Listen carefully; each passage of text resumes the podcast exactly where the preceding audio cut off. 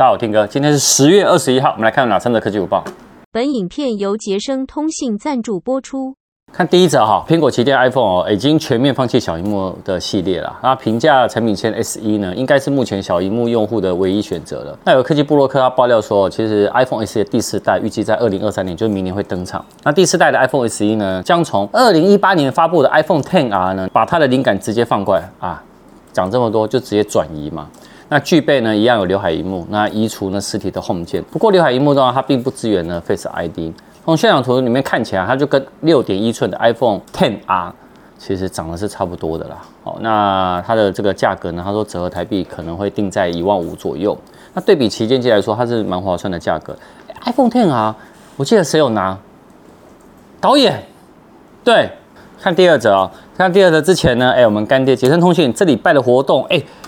三星的 A 五三降了六千一耶，现在只要九千八百九十元，而且你看手机热销排行榜里面 A 五三的都在上面了，所以大家如果喜欢的话可以买哦。然后另外的 vivo 的 V 二五是他们新机，降两千五，一万三千四百九就有了。然后 iPhone 的部分呢是 iPhone 十四 Plus，哦，已经降价了，降了两千四百一十元，现在只要三万两千九百九十元，就是 iPhone 十四 Plus 二五六 G，然后红米十就五 G 版本的哦。现在呢，只要四千五百九十元，哎，真的现在都手机超便宜的哦，大家可以去参考看看。来看第二则哦，苹果呢，呃，在这礼拜有推出全新的 iPad 第十代跟 M2 的 iPad Pro。那大家也知道说，iPad 第十代呢，哇，那个外形跟规格都有大幅改变。那不过呢，苹果有一个没有说的隐藏的变动呢，就是悄悄把三点五的耳机孔呢，就三点五 mm 的耳机孔呢，移除掉了。那也就是说呢，你可以看到它这一次呢改变了，包含有 USB-C 嘛，然后从第十代的 iPad 开始啊，你也看到全部都没有 Lightning 了，全部都 USB-C 了。那也是呢这个系列里面呢第一款支援了 5G 的入门 iPad，也就是 iPad 九呢是还是 4G。那你可以看到说它也移除掉以后，官网上面呢只剩下 iPad 九有 3.5mm 的耳机孔。好，那。我们来看一下，就是到底消费者觉得这三点五耳机孔适不适合？我们会联动呢？下一则为什么？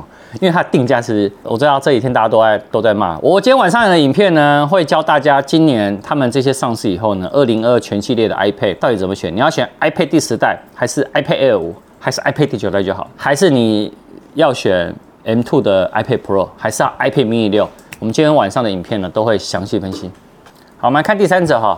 我刚讲哦，我们来看这一则，为什么这一则就讲涨价这件事情哦？你也知道，第十代的 iPad 呢卖一万四千九，然后第九代没有下架，然后在官网贩售，所以呢，意思是呢，它的价格呢涨了四百到一千四。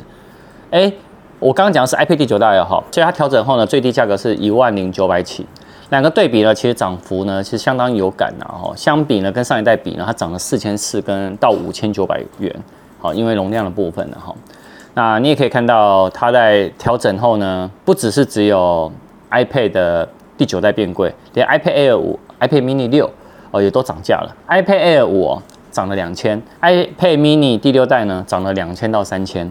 那 M2 的 iPad Pro 呢，它也是来了，他们说是历代的最高价，十一寸呢是两万七千九，十二点九寸呢是三万七千九百元。它跟 M1 比起来呢，涨了三千元，那最高呢涨了七千六百五十元。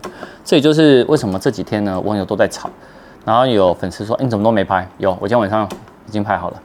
我们今天晚上影片见。